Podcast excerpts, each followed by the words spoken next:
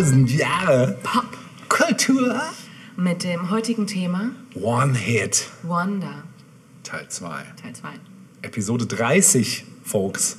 Wir Ja? sind immer noch in der Jubiläumsepisode. genau, genau. Feuerwerk, Fanfare. Ja, wurde eben schon abgefackelt vor der Tür. Stimmt. Wir dachten, die Querdenker. Letzte Woche dachten wir war es, genau.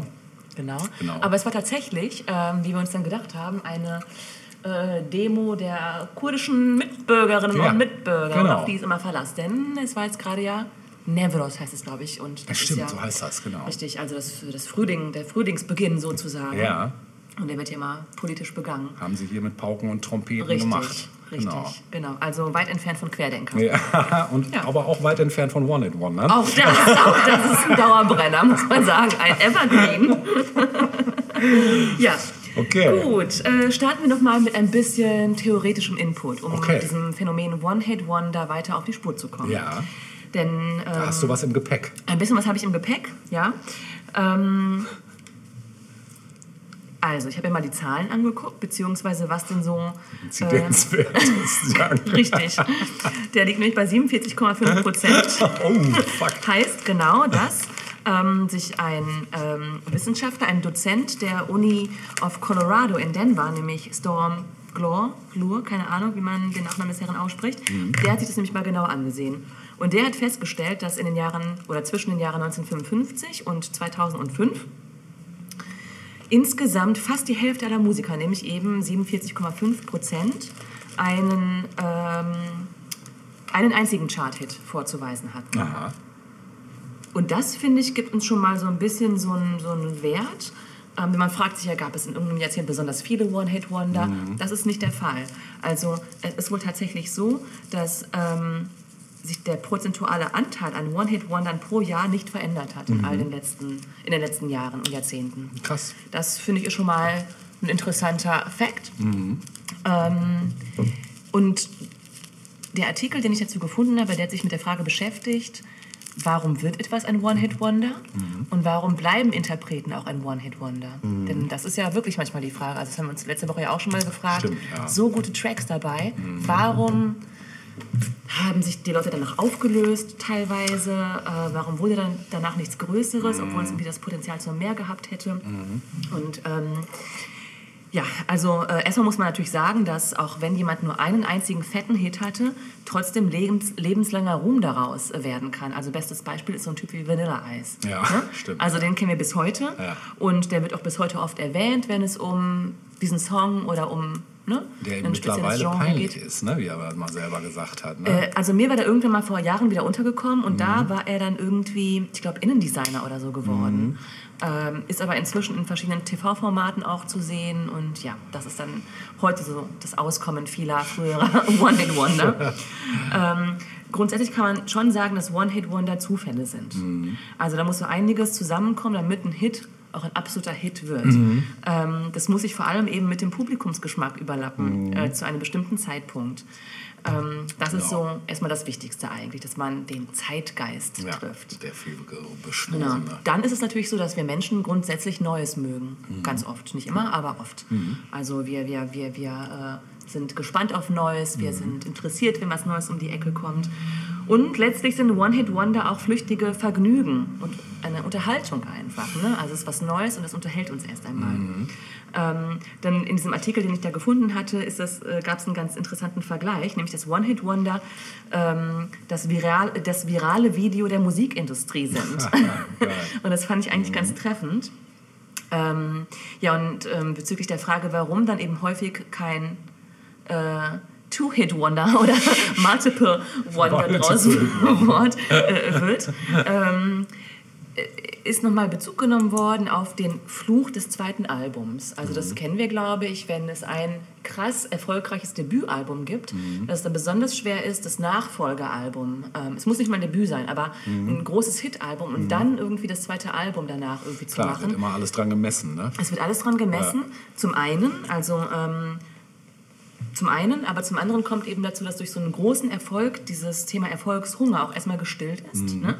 Äh, aber eben auch nur kurzweilig. Und ähm, dass aber dann dieser große Hit auch genährt werden muss. Also durch eine Tour beispielsweise, durch viele Pressetermine etc. Und dass dann in, in dieser Riesenwolke um dieses One-Hit-Wonder herum wenig Zeit für neue Inspiration und auch wenig Ruhe bleibt, um ein Nachfolgealbum angemessen zu gestalten und einzuspielen. Das fand ich nochmal einen interessanten Gedanken. Absolut. Mhm. Ähm, als Beispiel kam in dem Artikel die Band Kaiser Chiefs. Ah, ja. Ne, die hatten ja auch mal eine Weile einen Run in England vor allem. Äh, und danach, also ich weiß nicht, was machen die heute? Vielleicht gibt es die noch in irgendeinem Pub oder so. Frage, ja. Sind verpufft Aber ja, sind ein bisschen verpufft, genau. Genau. Ähm, und dann wurde natürlich auch darauf hingewiesen, dass äh, Talent ja auch häufig eine begrenzte Angelegenheit ist. Ja, also stimmt. manchmal reicht es eben auch nur für einen One-Hit-Wonder, für eine Erfolgsplatte Mhm. und dann ist es auch schon ausgereizt. Dann äh, fehlt es an In- Innovation beispielsweise oder an weiterer Inspiration. Mhm. Das sind so mögliche Gründe, warum es bei einem One-Hit-Wonder bleibt. So, Cool. Kommen wir ähm, zum ersten Song in der heutigen, im heutigen Teil unserer aktuellen Episode. Und ich äh, würde direkt starten mit einem, tja, mit einem Song, der zu Herzen geht. Ähm, das ist ein Lied aus dem Jahre 86. Ähm, das Stück ist extra für einen Film geschrieben worden. Und der Film war auch ein Mega-Hit. Äh, zu Unrecht, wie ich finde. Nämlich ähm, für den Film Top Gun. Ah, dann habe ich schon eine Ahnung. Da gab es zwei sein. große Hits. Es gab einmal ähm, Danger Zone, Ja. das von Kenny Loggins äh, intoniert schon, wurde. Ich sag mal vorweg, ähm, der Song wurde geschrieben von Giorgio Moroder. Hast du das gewusst? Das, Rede ist natürlich ähm, von Take My Breath Away Richtig. Berlin. Sehr schön. Ja, äh, von Giorgio Moroder und Tom Whitlock.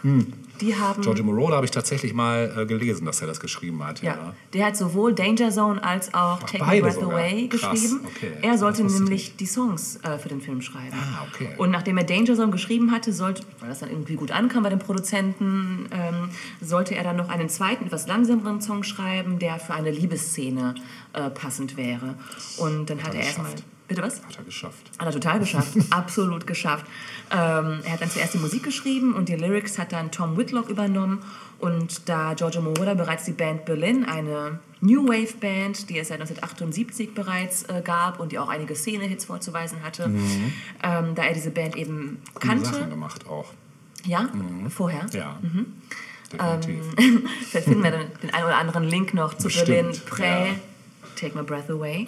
ähm, gab er eben diesen Song der Band Berlin und die hat daraus einen Mega-Erfolg gemacht. In den USA war es Platz 1, in UK, Niederlande und Belgien ebenfalls Platz 1, in Deutschland Nummer 3 Mhm. und ja, ich würde mal sagen, dass es auch in vielen anderen Ländern relativ hoch in den Charts äh, zu finden war. So, wie ging es danach weiter für Berlin? Äh, die Band hat sich kurz danach aufgelöst. Krass. Zu viel des Ruhms. Ja, 1987. Also nach Berlin gezogen, ne? Ja, ja, ja, ins Exil äh, nach West-Berlin. ähm, na, die haben sich aufgelöst, 87, unter anderem, weil ein weiterer Erfolg ausblieb. Ja. Aber andererseits, ein Jahr danach ist ein bisschen eben, ne, Ja. denke ich auch. Also, Aber kurzes Durchhaltevermögen. Finde ich auch, ja. Äh, Aber es gab eben auch unterschiedliche Ansichten bezüglich dieses Hit-Songs. Also Mhm. die Sängerin Terry Nunn sah in dieser, ähm, ist denn das, so eine Art Powerballade oder so, ne? Mhm. Kann man sagen, ja. Äh, die sah darin eine Chance. Power Ähm, of Love fällt mir da so ein von Jennifer Rush. Jennifer das ist Rush, auch so ja. eine Powerballade. ja, stimmt.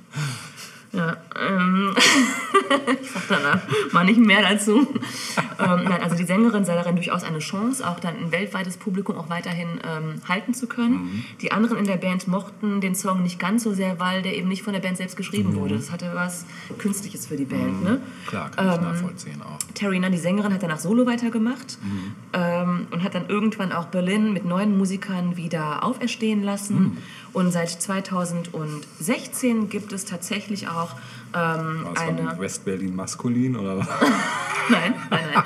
Nein, seit 2016 gibt es die Band auch wieder in der Originalzusammensetzung. Also ähm, das ist mir ohnehin häufiger untergekommen, dass in den letzten Jahren sich Ursprungsformationen wieder zusammengefunden haben, obwohl sie vielleicht in den letzten 20, 30 Jahren verschiedene Wege gegangen waren. Oder so. Ja, ähm, und es gab dann auch noch ein letztes Album, das ist letztes Jahr rausgekommen. Ach. Also die scheinen wieder am Start zu sein. Ich kann jetzt nicht sagen, mit welcher Art von Musik, aber ja, äh, trotzdem bleibt dieser eine Number One Hit, Take My Breath Away, äh, Berlin. Sehr schön, den hören wir jetzt.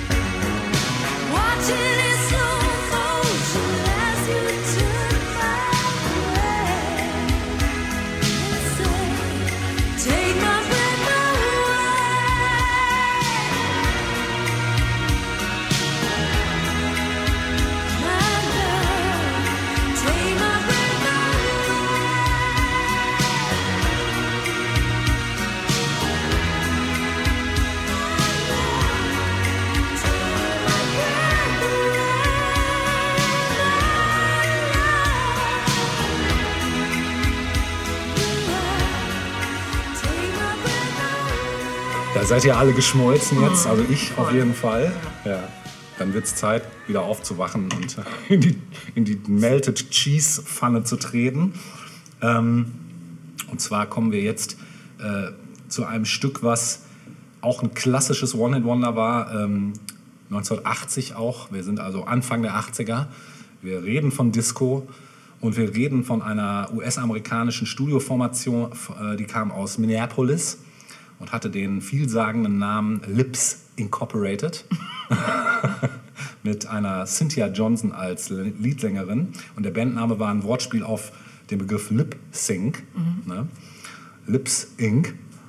Eigentlich cool, ne? genau. Die Formation bestand eben neben Cynthia Johnson aus wechselnden Studiomusikern. Und die landen 1980 einen Hit mit dem Titel Funky Town.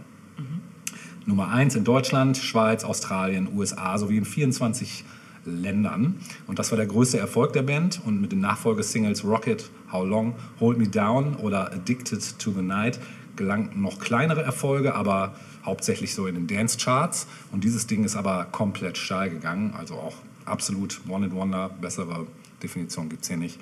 Ähm, Genau, das wurde auch diverse Male gecovert und geremixed und ich möchte auch tatsächlich einen Remix spielen, weil ich den Remix von Soulwax nämlich noch ein bisschen geiler finde als das Original, weil er einfach noch ein bisschen mehr drüber ist als das Original. Äh, wir werden natürlich das Original verlinken, Ja. weil auch gerade das Video lohnt sich sehr. Es ist einfach wirklich Fremdschämen pur. Und äh, wir hören jetzt aber die Soulwax-Version. Die haben daraus gemacht New York Lips. Und das hören wir jetzt.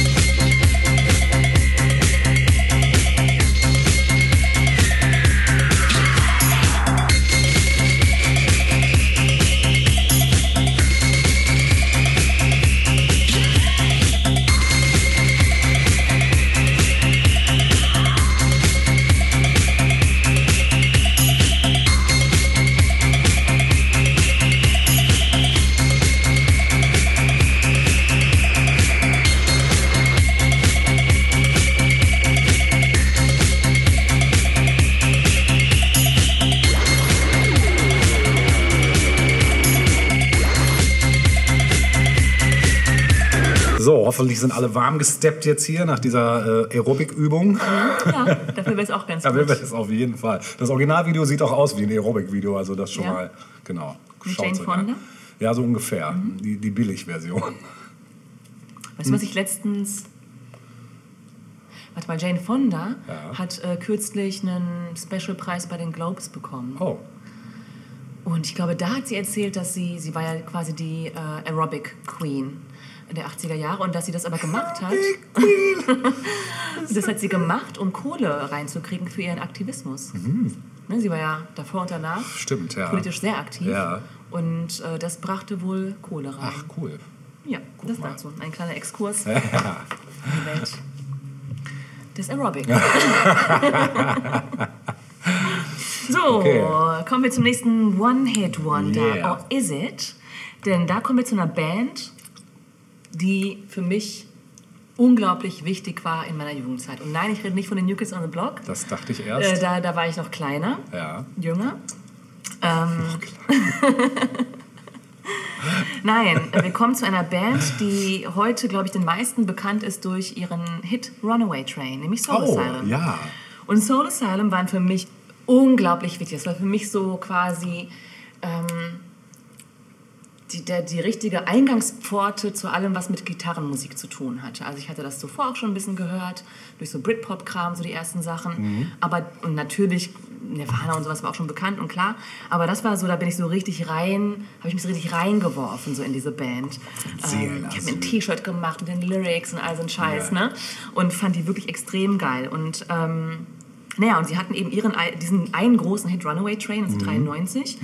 Ähm, und ich habe mir aber gedacht, okay, also erstens, ich werde diesen Song gleich nicht spielen, ich werde Ja. ein anderes Stück spielen Ja. von der Band, vom gleichen Album allerdings. Ja.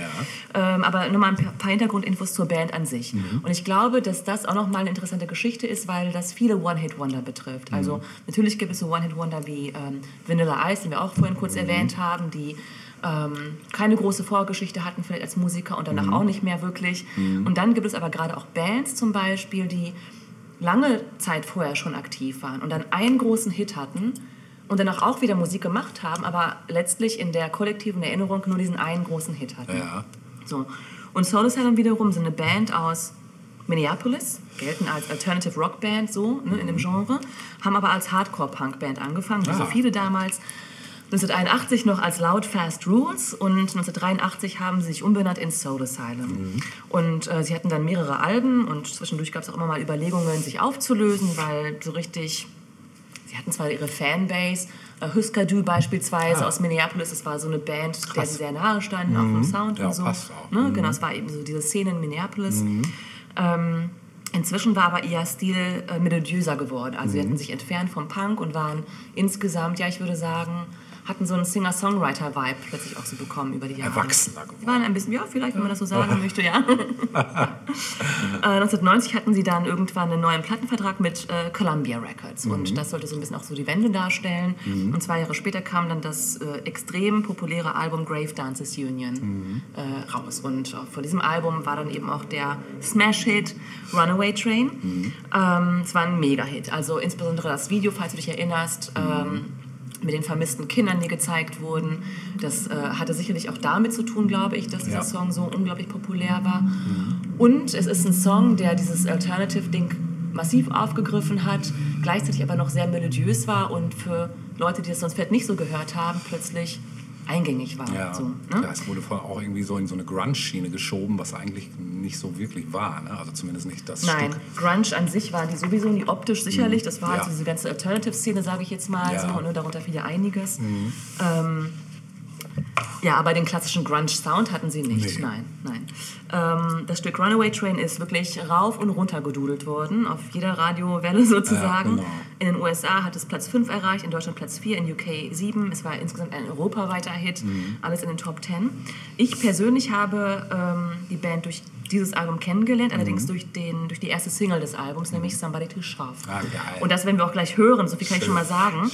Ähm, die Platte selbst ist von 92, wie gesagt, Runaway Train kam dann 93 raus als Song. Mhm. Und ähm, ja, wie ging es denn danach weiter für die Band? Also ähm, es gab dann Wechsel innerhalb des Band-Line-Ups, also der Mhm. Drummer hat dann irgendwann die Band kurz danach verlassen, eigentlich schon während der Aufnahmen zu, zu dieser Platte, wobei er live immer noch dabei war, komischerweise. Ja, brauchte Kohle, Ähm, ne? Bitte? Brauchte Kohle. Vielleicht, keine Ahnung, was da so die Hintergründe waren. Ähm, es war so eine Art On-Off-Beziehung wahrscheinlich zu der Zeit. Eine offene Beziehung. Eine offene Beziehung.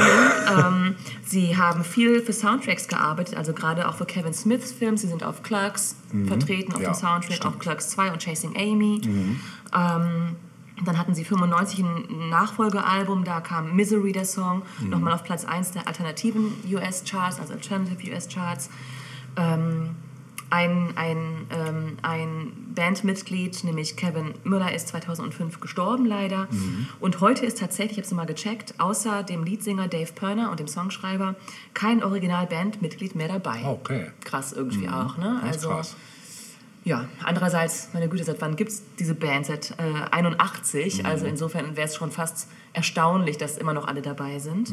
Ähm, aber die Band bringt immer noch regelmäßig Alben raus, hat auch früher schon viel für Charity gemacht, also sei es für erkrankte Kollegen oder ähm, erwähnenswert ist auch der gute Sampler, nicht Sampler, heißt das Sampler? Sampler. Eine Platte mit verschiedenen, eine Compilation, Ja. genau.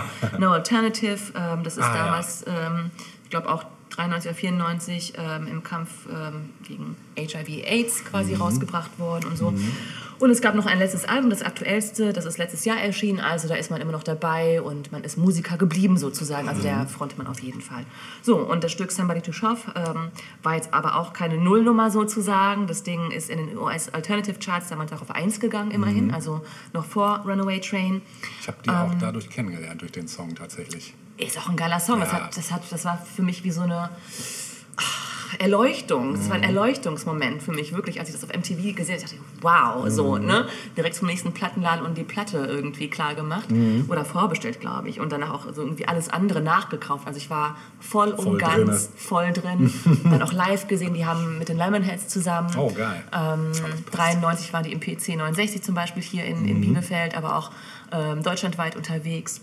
Ja. Warst du auch Backstage? Nein, Backstage war ich Nein. nicht. War, war ich nicht. Ja. Aber witzigerweise hat eine Freundin damals mit dabei, weil die hat Fotos gemacht während des Konzerts. Ach. Und das sind dann nochmal ganz schöne Erinnerungen. Ja, schön. Ähm, ich höre die heute nicht mehr, die Band. Mhm. Irgendwann, also man muss auch schon sagen, der Style hat sich dann auch schon nochmal gewandelt, auch nach diesem Album. Man ist insgesamt noch melodiöser geworden. Mhm. Hatte, es gab dann auch so ein paar Country-Einschläge, was nicht schlimm ist. Also man kann es, glaube ich, immer noch gut hören. Mhm. Wie du schon sagst, man ist, glaube ich, dann auch äh, im Laufe der Jahre erwachsener geworden und ein bisschen ruhiger. Ja. Gut, äh, kommen wir jetzt aber zu dem Lied. Runaway Train verlinken wir, glaube ich, für alle, die dies nicht Ja, kennen oder jeden nochmal gerne. Mhm. hören möchten. Aber jetzt erstmal Somebody to Shove von 92. Jemand zum Reiben. Viel Spaß.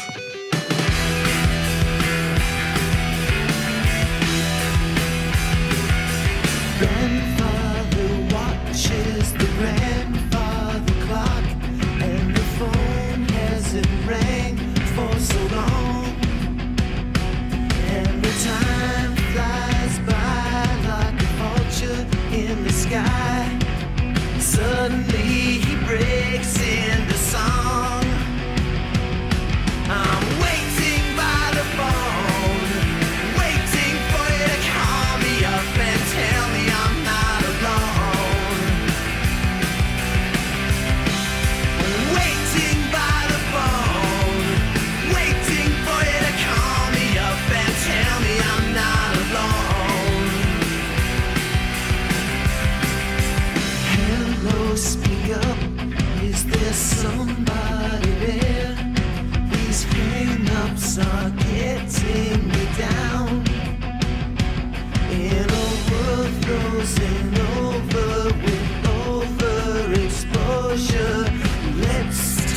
over. Let's go out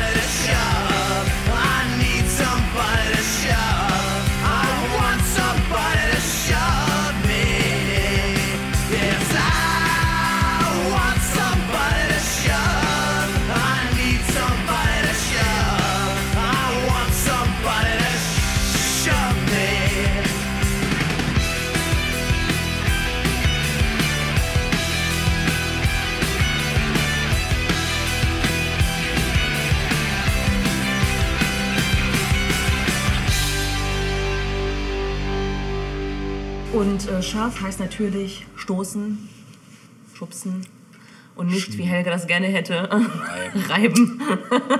Werde Ja, okay. Need somebody to rub. Ja. Stimmt. Genau. Gut, übernehmen Sie mal. Ja, ich übernehme. Ich ähm, komme auch wieder zu einem, ja, One-Hit-Wonder im weitesten Sinne. Das Ja, war jetzt kein, hoffentlich, es sei denn, du weichst ab von unserem Thema. ja, es ist kein Nummer 1 Hit, das kurz vorweg, aber es ist definitiv ein toller Song auch äh, von einem Interpreten, der mir so gar nichts sagte, so vom Namen her. Ähm, äh, ja, es war in den Top 40 ähm, auf Platz 14. Genau. Und, ähm, oh Moment, nein. Ich habe Blödsinn geredet. Es war tatsächlich Platz 1. Es war Platz 1 in den LL Top 40 und 14 in den Billboard Top 100. So war es. Guck mal, dann habe ich das hier nämlich eben überlesen. Und es geht um den äh, Sänger Tel Bachmann. Sagt ihr das was? Nein. Das Lied She's So High von 1999. Ja, das kenne ich. Ja, um das geht's. High Above Me. Richtig. Ja. Und mehr möchte ich. War, aber wa- äh, warte mal, war das auch irgendwie Teil eines Soundtracks vielleicht? Ja, ja, das war Teil eines Soundtracks. Ich habe es leider nicht vermerkt. Ich weiß, dass ich beim Recherchieren, es war für mich jetzt nicht so wichtig, weil ich den Film nicht, oder das war, vielleicht war es sogar eine Serie.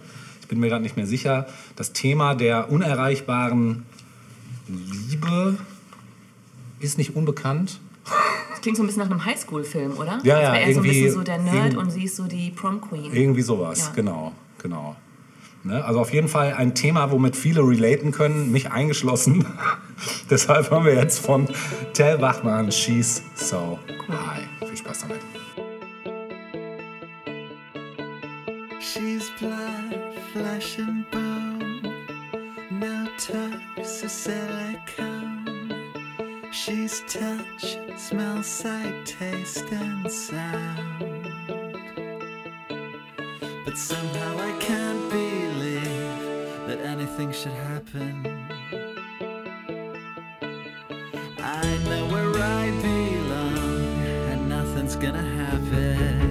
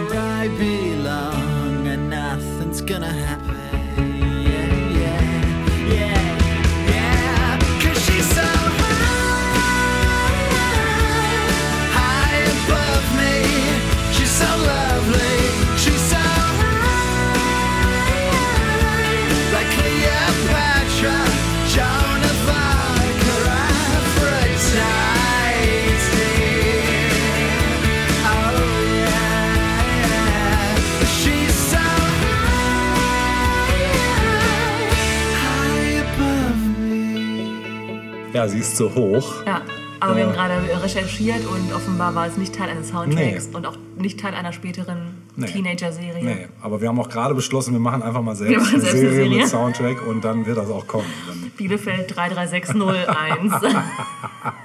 was ist deine Postleitzahl? Zwei. Ach, echt? Hinten. Ah, Deine? okay, 15. 15. Ja, ich gehöre doch zum Westen, obwohl Ah. es Zentrum ist.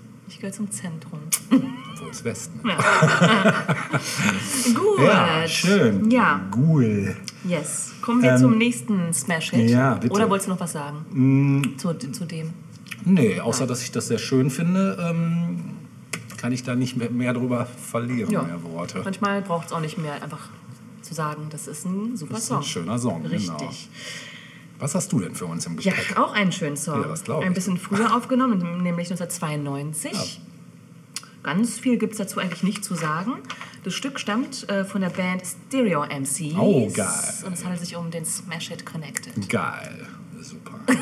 super, super Song. Ja. Äh, die Stereo MCs habe ich tatsächlich eine Zeit lang sehr gesuchtet, weil ich vieles von denen geil finde. Auch Sachen davor noch. Ja, Die dann wirst du wissen. Gutes Zeug gemacht. Dann wirst du wissen, dass Connected vom dritten Album Ja, richtig, das weiß ich. war. Ja, Also die Band gab es also auch schon vorher. ja gibt es immer noch, lustigerweise. Äh, Habe ich mir dazu was notiert? Jetzt kommt's. Nö, gibt's nicht mehr. Jein, jein, ja, doch, ich habe ja was notiert. Ja, Ähm, was auch wieder Aufschluss geben kann auf die Frage, warum manche One-Hit-Wonder danach kein Second Ja. Wonder geschafft haben. ja.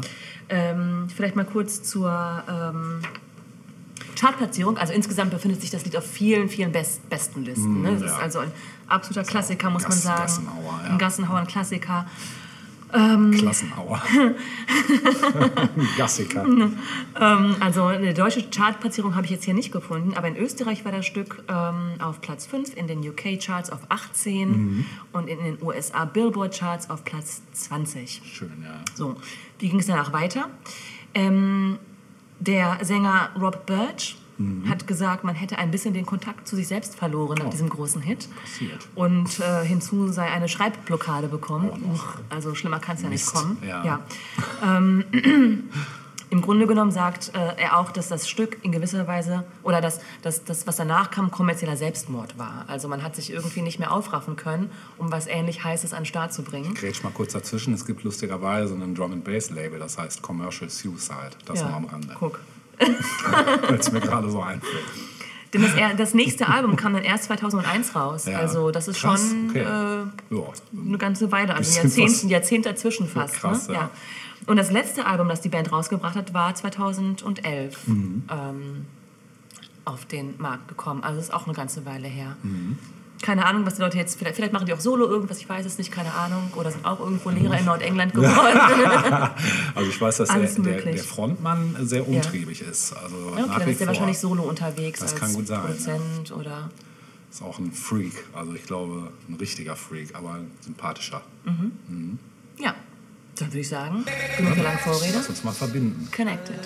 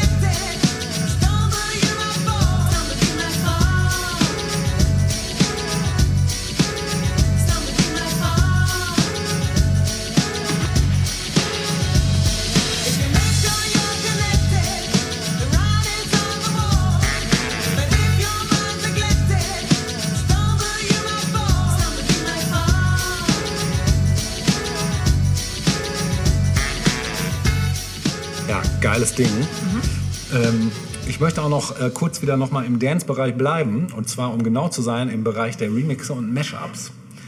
Denn es ist jetzt zwar kein... Ja, was ist es eigentlich? Es ist eigentlich ist ein völliges... So ein Ding der 90er oder sagen wir der 80er eigentlich sogar. Denn es war Ende der 80er ein Mega-Hit äh, im Dance-Bereich. Ähm, eine Art von ich, ich werfe alle großen Hits in einen großen, so ähnlich wie bei OK, das mit Ja. Sprachsamples war, so hat der Kollege das hier mit den großen Hits der Funk, Soul, Pop und Hip-Hop-Geschichte gemacht und einfach mal alles in einen Topf geworfen, umgerührt, einen Beat runtergelegt und fertig war. Und das war noch, da gab es das Wort Mashup noch gar nicht. Aber im Prinzip ist es das, weil er mescht einfach mal alles zusammen. So wie ein schöner Kartoffelbrei. Ähm, genau, und ich rede von dem ähm, deutschen DJ und Remixer namens Tolga Flimflam Balkan. Schon mal gehört? Nein. Der Name ist alleine schon der Killer, finde ich. Ähm, in Berlin auch einfach nur als Tolga Balkan unterwegs. Damals. Mhm, immer noch, der ist immer noch unterwegs. Äh, geboren im Jahre 63.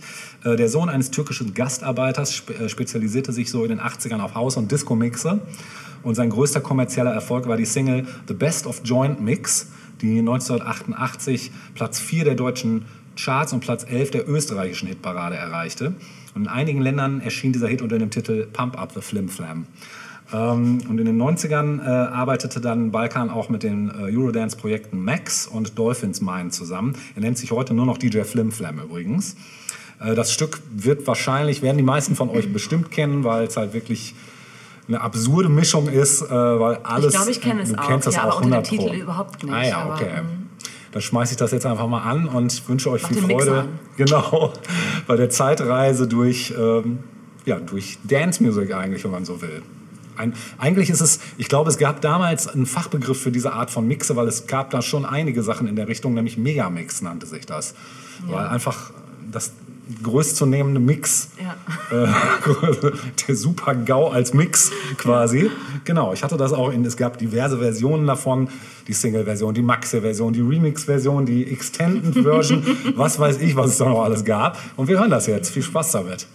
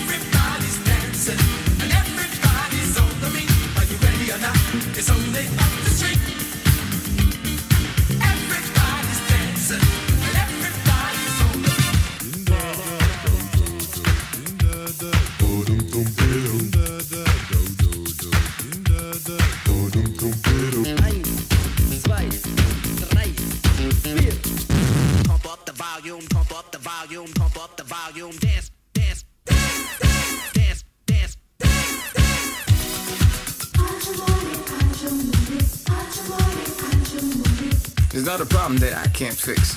Cause I can do it in the mix. And if your man gives you trouble just to move out on a double and you don't let it trouble your brain, cause away goes trouble down the drain. Said away goes trouble down the drain.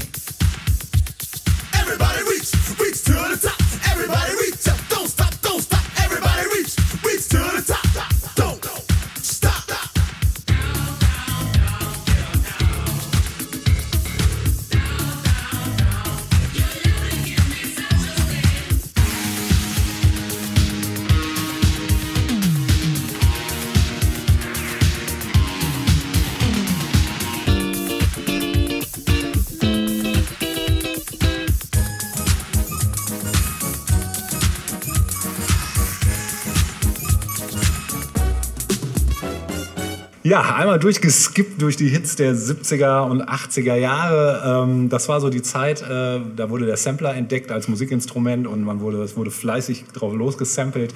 Gib ihm, egal, Urheberrecht drauf geschissen. Und es war damals, glaube ich, wirklich so, dass alles bis 20 Sekunden länger oder 10 Sekunden Länge durfte man verwenden, ohne rechtlich angegangen zu werden. Das ist heute ja nicht mehr so. Ähm, ich bin gespannt, ob allein für den Song schon 10 Claims Oh auf ja, YouTube reinkommen. stimmt.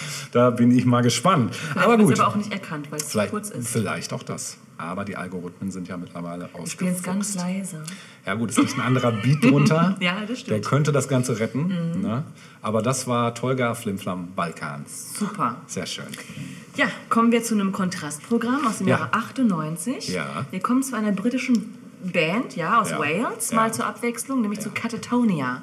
Sagt dir diese schöne Band noch was? was? Ja. Ja. Irgendwas sagt mir das. Aber nun musst du weitersprechen. Ja, gerne. Also, die hatten ähm, so den ein oder anderen Hit in dieser Mhm. zweiten Hälfte der 90er Jahre. Äh, die Band selbst gab es seit 92 und 1997 kam das dritte Album raus namens International Velvet und das Album äh, kam mit zwei Top Ten Hits um die Ecke. Mhm. Ähm, zum einen den Song, den wir jetzt gleich hören werden, nämlich Mulder and Scully und alle Akte X-Fans Krass, ich glaube, kenne ich. werden jetzt natürlich sofort die Verbindung herstellen.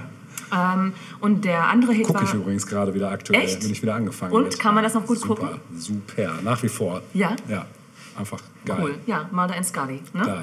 Geil. genau. Das war der eine Hit. Mhm. Und ähm, der andere Hit war Road Rage. ja, sagt mir auch was. Ja, also ähm, ich habe jetzt ja keine Chartplatzierung und ich glaube auch, dass die Band vor allem auf den im Raum Britannien äh, besonders In der Bretagne. angesagt war. Bitte was? In der Bretagne, genau. Ganz eingeschränkt, ja.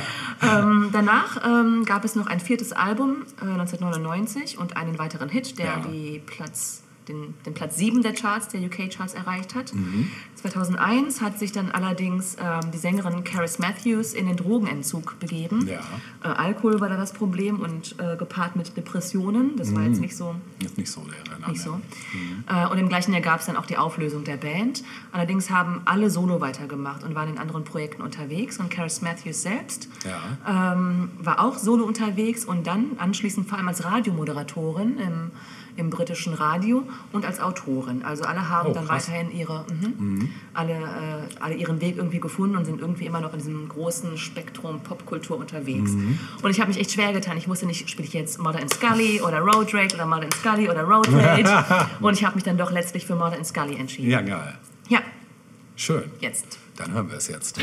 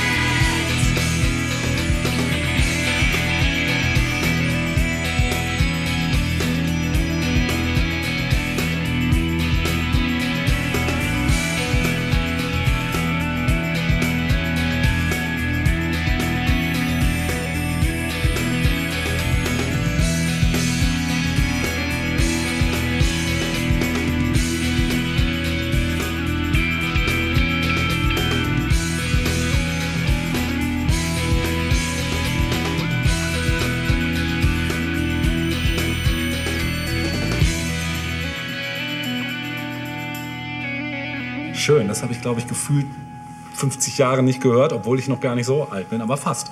Ähm, das nur am Rande.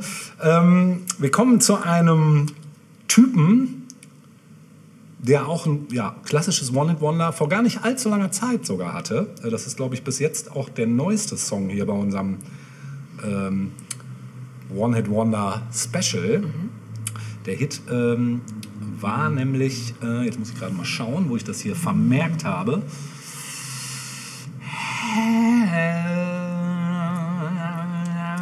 Äh, 2011. 2011. Also noch nicht so lange her. Klingelt's schon? Nein. Spätestens, wenn ich äh, sage, der Mann kommt auch aus Belgien. Das ist erstaunlich, wie viele Leute ich aus Belgien heute dabei Das habe. stimmt. Fällt mir gerade so auf. Garanten für One-Hit-Wonder Irgendwie sein. schon, ne? Da geht ja auch sonst nicht so viel in Belgien, außer guten Pommes. Ähm, und auf- Waffeln. Oh, ja, und Lecker. Schokolade. Schokolade. Okay, also es geht doch einiges. Doch, doch. Ja. Der kommt aus dem beschaulichen, schönen Städtchen in Brü äh, Brügge Mhm. und ähm, äh, hört auf den Namen äh, Wouter Andre Wally the Bucker. Nennt sich aber, Klingt wie so eine Unter Un Unterweltgröße. äh, ich dachte, wie so eine Unterhosenmarke.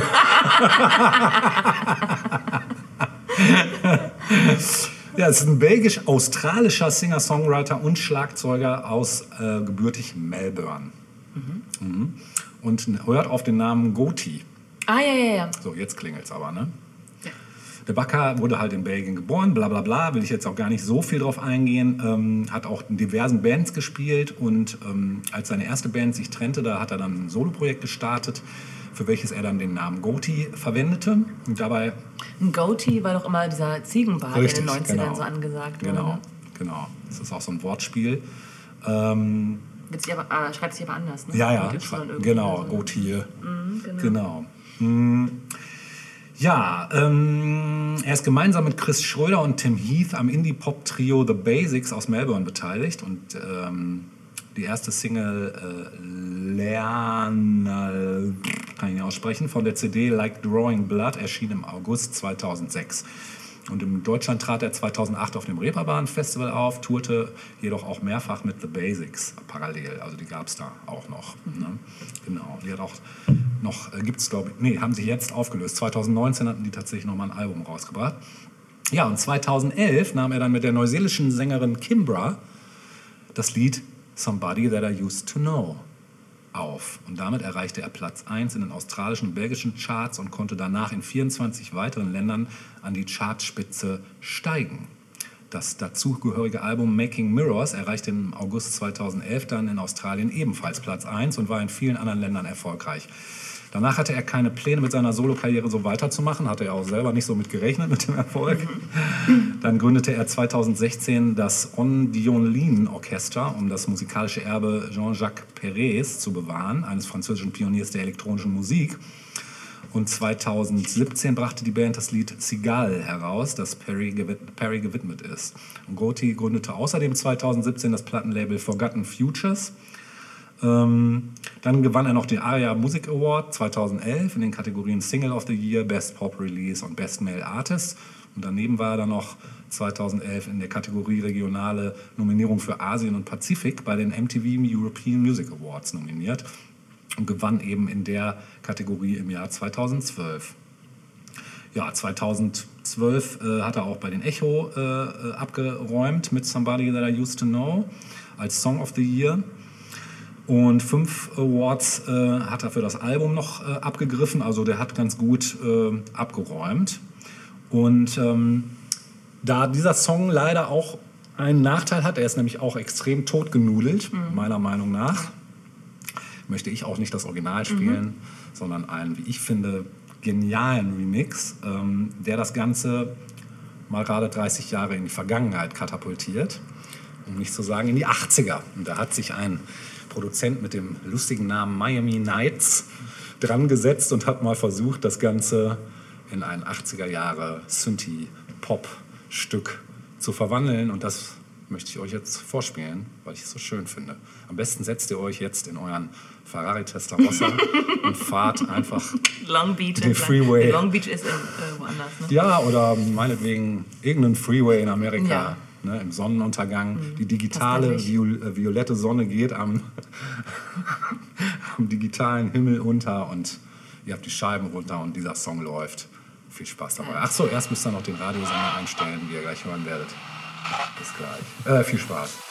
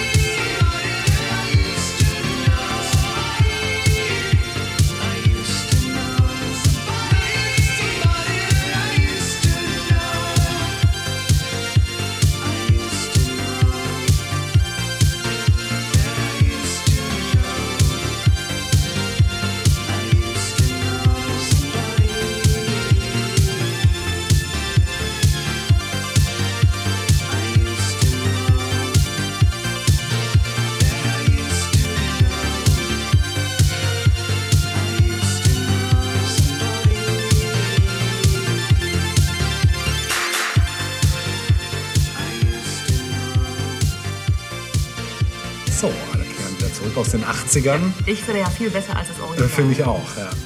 Mehr Das Original ging mir schon ein bisschen auf den Nerven, muss ich sagen. Ja, ja, das war auch irgendwann einfach. Nee, von Tag 1 an eigentlich. so, jetzt, jetzt kann ich es ja sagen. Ja, es war so von der Instrumentierung ein bisschen Irgendwas fand ich daran strange. nervig. Ja. Ja, Aber wir haben gerade noch mal kurz äh, ein bisschen vielleicht traurigerweise festgestellt, warum manche Sachen nur ein One-Hit-Wonder geblieben sind. Vielleicht, manchmal, manchmal hat es auch mit dem Look eines Interpreten zu tun, was natürlich that's schrecklich ist. That's the look. The look of love. ja, manchmal ist das so, ne? Ja. dass dann so ein gewisser Star-Appeal fehlt. Ja, ja, genau. Es muss jetzt niemand sein, der wunderhübsch ist, aber nee, dass so eine es gewisse... reicht ja schon Charisma. Dafür muss man ja nicht das mal hübsch sein. Richtig, ne? absolut. Um Charisma zu du eine haben. Wahrheit, die universell ist. ja, ja. Charisma. Yeah. Okay, kommen wir zum nächsten One-Hit-Wonder. Ja. Und äh, ich könnte bedenken, dass das einige von euch gar nicht kennen oder aber auch schon längst vergessen haben. Nämlich Novocaine for the Soul Oh, von geil. Eels. Ah, von den Aalen. Richtig, von den Ahlen. Aus dem Jahre 97. Ja. Und auch die Eels äh, hat es natürlich schon vorher gegeben, wie das ja oft der Fall ist mit Bands, die dann plötzlich mega Erfolg haben. Ja.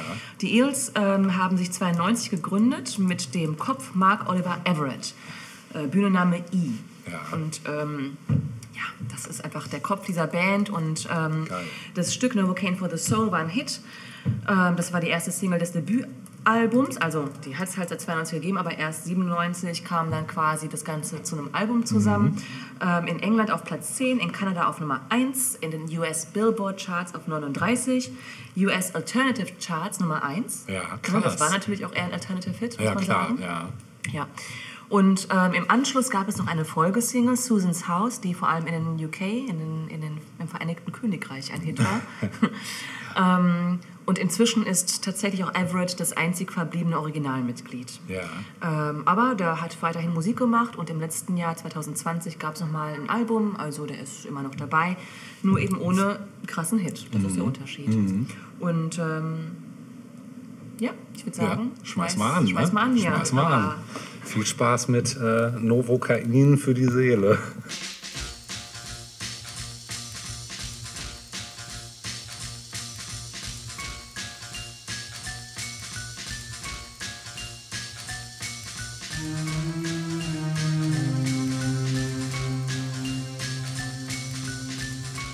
Life is hard, and so am I. You'd better give me something so I don't die.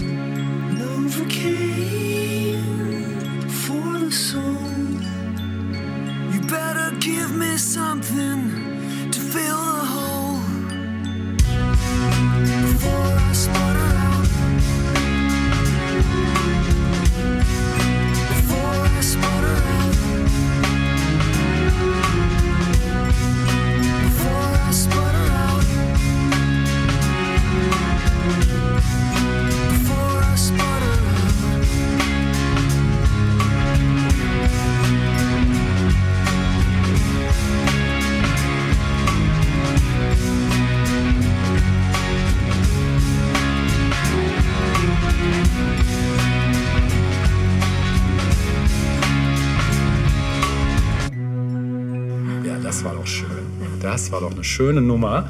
Ich bleibe schön. Äh, ich meine, es bleibt schön. es bleibt schön äh, bei einem anderen fantastischen One-Hit-Wonder aus dem Jahre 98. Ja. 98. Im November 1998 released. Nummer 36 in den US Billboard Charts und Nummer 8 in den Billboard Modern Rock Tracks Charts. Ja, außerhalb von den USA hat es äh, Platz 5 in England, Platz 4 in Irland und Nummer 1 in Kanada und Neuseeland erreicht. Und ich rede, ich rede von den neuen Radikalen Ja, mit ihrem Stück Du kriegst, was du gibst. Get what you want. Genau. You can get it if you really Ja, ähm, hätte man auch spielen können Ja. wahrscheinlich. Aber wir hören jetzt You get what you give. Ach, give, genau. Genau. Viel Spaß damit. Thank you.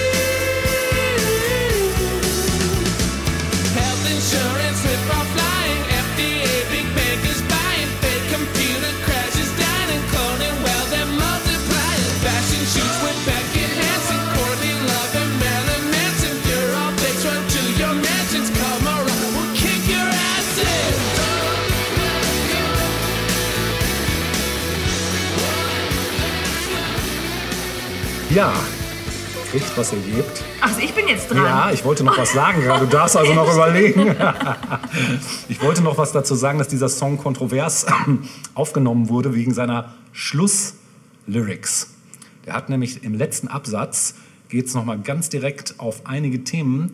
Äh, nur Ja, mal stimmt. kurz. Hm, soll ich mal einmal Ja, zitieren? Health ins Insurance, Rip-Off Lying, FDA, Big Bankers Buying, Fake Computer Crashes Dining, Cloning while they're multiplying, Fashion Shoots with Beck and Hansen, Courtney Love and Marilyn Manson, You're all fakes, run to your mansions, come around and kick your ass in. so, da hat er sich also Eine gleich Ansage, bei ja. mehreren Leuten komplett verscherzt. Ja. Marilyn Manson was not amused. Der hat gesagt, äh, I don't live in a fancy mansion. Marilyn Manson commented that he was not mad. He said he'd kick my ass. I just don't want to be used in the same sentence with Courtney Love. I crack his skull open if I see him. Wow. Das war schon eine konkrete Ansage. Beck hat Nee, war das das egal. scheißegal, genau. Ja, so Die haben, cool er, also dieser Alexander, der Sänger von äh, New Radicals, hat sich dann bei Beck auch mal persönlich Mhm. entschuldigt, äh, als er ihn getroffen hat in einem Supermarkt. genau. Und hat dann auch noch lustigerweise mit Hansen kollaboriert. Äh, also der Typ von den New Radicals. Also es hat sich dann alles wieder Gelegt. eingebogen, genau. Ja, so viel. und äh, weil ich dich vorhin kurz gefragt habe, warum haben die nicht mehr machen können aus diesem One-Hit-Wonder? Die haben sich kurze Zeit danach aufgelöst. Hm. In der Geschichte sind alle so mehr oder ihre eigenen Wege. Also Alexander hat halt viele Sachen mit anderen Leuten äh, gemacht danach. Also Genau. im, im Biz geblieben, genau. nur einfach. Ist auch heute, glaube ich, noch aktiv. Mhm. Genau. Ja, ähm, lustigerweise, woran mich das immer erinnert hat, und deshalb dachte ich auch eine Zeit lang, dass es von denen wäre, weil ich die New Radicals als Name so gar nicht gespeichert hatte, als ich das damals zum ersten Mal gehört habe. Ich habe immer gedacht, das wäre von den Waterboys. Kenn Kennst du die noch? nein. Wir haben nämlich so einen ähnlichen Sound gemacht. Von denen gibt es das äh, The Hole of the Moon, das kennst du Ach, bestimmt. doch, das kenne ich, stimmt. Das ist nämlich vom Style her total ähnlich. ist nicht auch ein One-Hit-Wonder Auch ein gewesen? One-in-Wonder, ja. genau. Das nur äh, da noch schnell zu. Schön. So, jetzt aber der Kelch. Nächstes Stück. Mhm. Ja. Äh, neun, äh, 80er Jahre, 1989. Ja. Äh, Im Off haben wir schon kurz darüber gesprochen, dass das heute noch kommen würde. Und du hast dich gefragt, welches dieser beiden, welche, wel- welchen Song ich spielen würde. Die Ja. Ist von Camouflage. Oh, geil. Von der, von der Band Camouflage. Ja, geil. Äh, die, glaube ich, immer ein bisschen als äh, Depeche Mode ähm, Aus Deutschland. aus Deutschland, aber so ein bisschen verächtlich, ne? Ja. Nichtsdestotrotz hatten die echt ein paar geile Songs. Ja. Und ähm, die hatten eine Debütsingle im Jahre 87 mit dem Namen The Great Commandment. Ja, das Ding hat Platz 14 in Deutschland belegt und 59 in den USA. Ich meine, das muss man Wow. Mhm. schon, also es ist nicht so einfach für, für, für Bands, gerade auch aus Deutschland, würde ich sagen. Stimmt. Oder aus allen Ländern, die nicht englischsprachig sind von, von Haus aus, in den USA im größten Musikmarkt überhaupt Fuß zu fassen. Ja. Ne? Also Nena halten wir da zum Beispiel mit 99 Red, Red Balloons. Ja. Ähm, und so ein paar Handvoll anderer, aber ansonsten ist es wirklich schwer. Mhm. Äh, insofern ist das schon mal echt äh, ein ja, ein Meilenstein, muss Ja, man sagen. das kann man sagen. Ja. 1989 kam dann Love is a Shield aus dem zweiten Ja, Album Methods super. of Silence raus. Ja. Und ähm, ja, ich werde natürlich Love is a Shield spielen. Ich Ah. weiß nicht, was dein Favorite ist. Ja, ich finde beide super. Also ich, ähm, da ich das erste damals total abgefeiert habe, wäre das äh, mein, Deine erste Wahl meine erste gewesen. Wahl gewesen. Ja. Aber äh, Love is Shield ist super. War auch der größere Hit. Ehrlich? Ja, in Ach, Deutschland guck Nummer mal. 9. Krass. Das und, hätte ich gar nicht äh, gedacht. zumindest in Deutschland der größere Hit. Ja. In Österreich 11, in der Schweiz 29, Ja. Platz 29. Ja. ja, und wie ging es danach weiter für die Band? Also, ähm, eigentlich habe ich nicht mehr viel davon gehört. Ne? Mhm. Ich denke schon, dass die ihre Fanbase auch hatten und haben. Das kann ich mir gut vorstellen bei so einer Band wie Camouflage, Mhm. finde ich. Ähm, aber der Erfolg kommerzieller Art war jetzt nicht mehr, nicht mehr da eigentlich. Mhm. Allerdings haben sie ähm, Mitte 2003 ein Album rausgehauen namens Sensor oder Sensor. Mhm. Und das hat dann doch Platz 26 der deutschen Hitparade ähm, erstürmt. Was ich interessant finde. Oh, Ja, also voll. irgendwie fast 15 Jahre nach dem großen Hit da nochmal ein Album in den Charts zu platzieren, finde ich schon beachtenswert. Mhm. Ja, voll. Ja, beide Singles aus diesem Album haben auch die Top 80 immerhin erreicht. Auch kein, nichts, das man verstecken müsste. Nee. Und ähm, Ansonsten hat es Solosachen der Mitglieder gegeben und das letzte Album, das bisher erschienen ist, ist laut meiner Recherche, äh, das war 2015. Also ist auch schon ein Weilchen her. Ja, ne? geht. Geht. Ja, man braucht ja auch immer ein bisschen Zeit, bis Ja. man ein neues Album Ding aufnimmt. will Weiler. Richtig. Ja, also wie gesagt, ich habe mich nicht für The Great Commandment entschieden, Mhm. sondern für Love is a Shield. Schön. Und da freuen wir uns jetzt drauf. Da freuen wir uns auf Liebe ist ein Schild. Ja.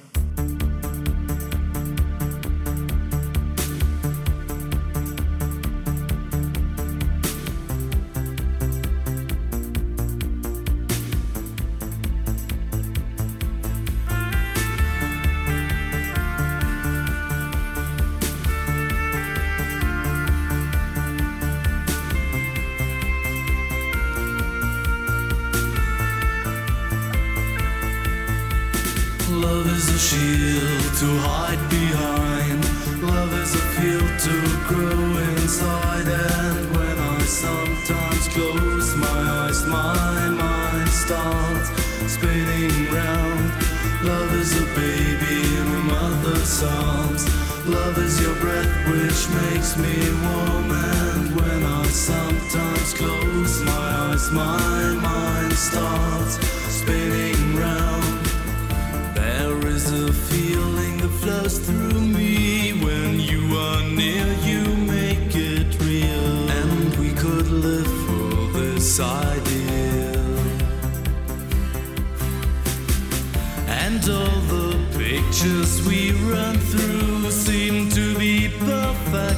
to be true. But nothing is quite forever especially staying together. Love is a shield to hide behind. Love is a field to grow inside. And when I sometimes close my eyes, my mind starts spinning round.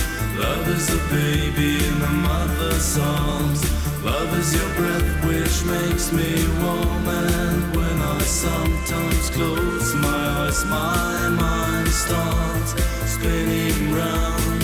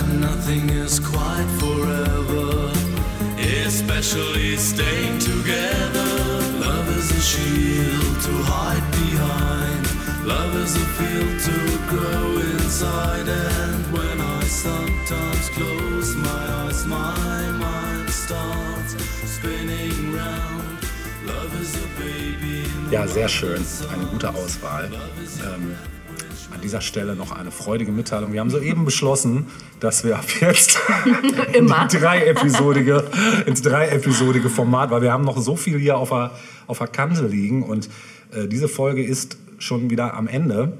Und damit wir nicht über die Zwei-Stunden-Marke euch nicht zu weit strapazieren, dachten wir, machen wir noch einen dritten Teil. Und der kommt nächste Woche. Ja.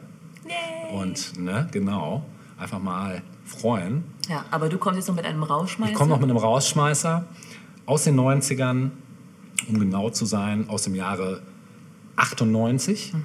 Von einer kanadischen Band, lustigerweise. Ich hatte die immer als amerikanisch abgestempelt, weil der Titel, um den es geht, auch eine amerikanische Stadt im Namen trägt. Deshalb dachte ich immer, das ist eine amerikanische Band. Nein, es ist eine kanadische Band und wurde vom DJ James Di Salvio gegründet, ähm, der dann aber mit anderen Musikern zusammenarbeitete. Und die haben im Jahre ja, 97 ist das Ding rausgekommen und 98 ist es dann ähm, ist das Album rausgekommen. Und äh, das Stück war jetzt nicht in äh, Nummer 1, aber es war auf jeden Fall ähm, in UK lustigerweise auf 3, in USA ähm, auf, äh, wo ist es? Steht hier nicht. What? Hoch platziert. Äh, hoch platziert, überall hoch platziert. In äh, Deutschland nicht ganz so hoch, 91, aber jetzt auch nicht so schlecht. Ne?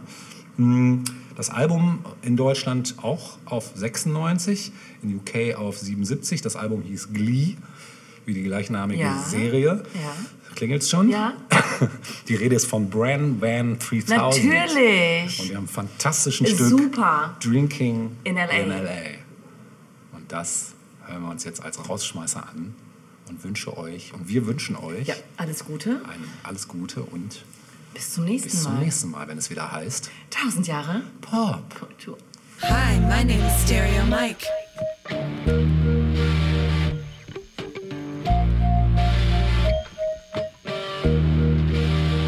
Yeah, we got free tickets to the Brand Van concert happening this Monday night at the Pacific Palisades. Well, you can all all in if you uh, want to answer a couple of questions. Uh, mainly, what is Todd's favorite called up and said it was a form of Roquefort. Let's see about that. Give us a ring ding ding. It's a beautiful day.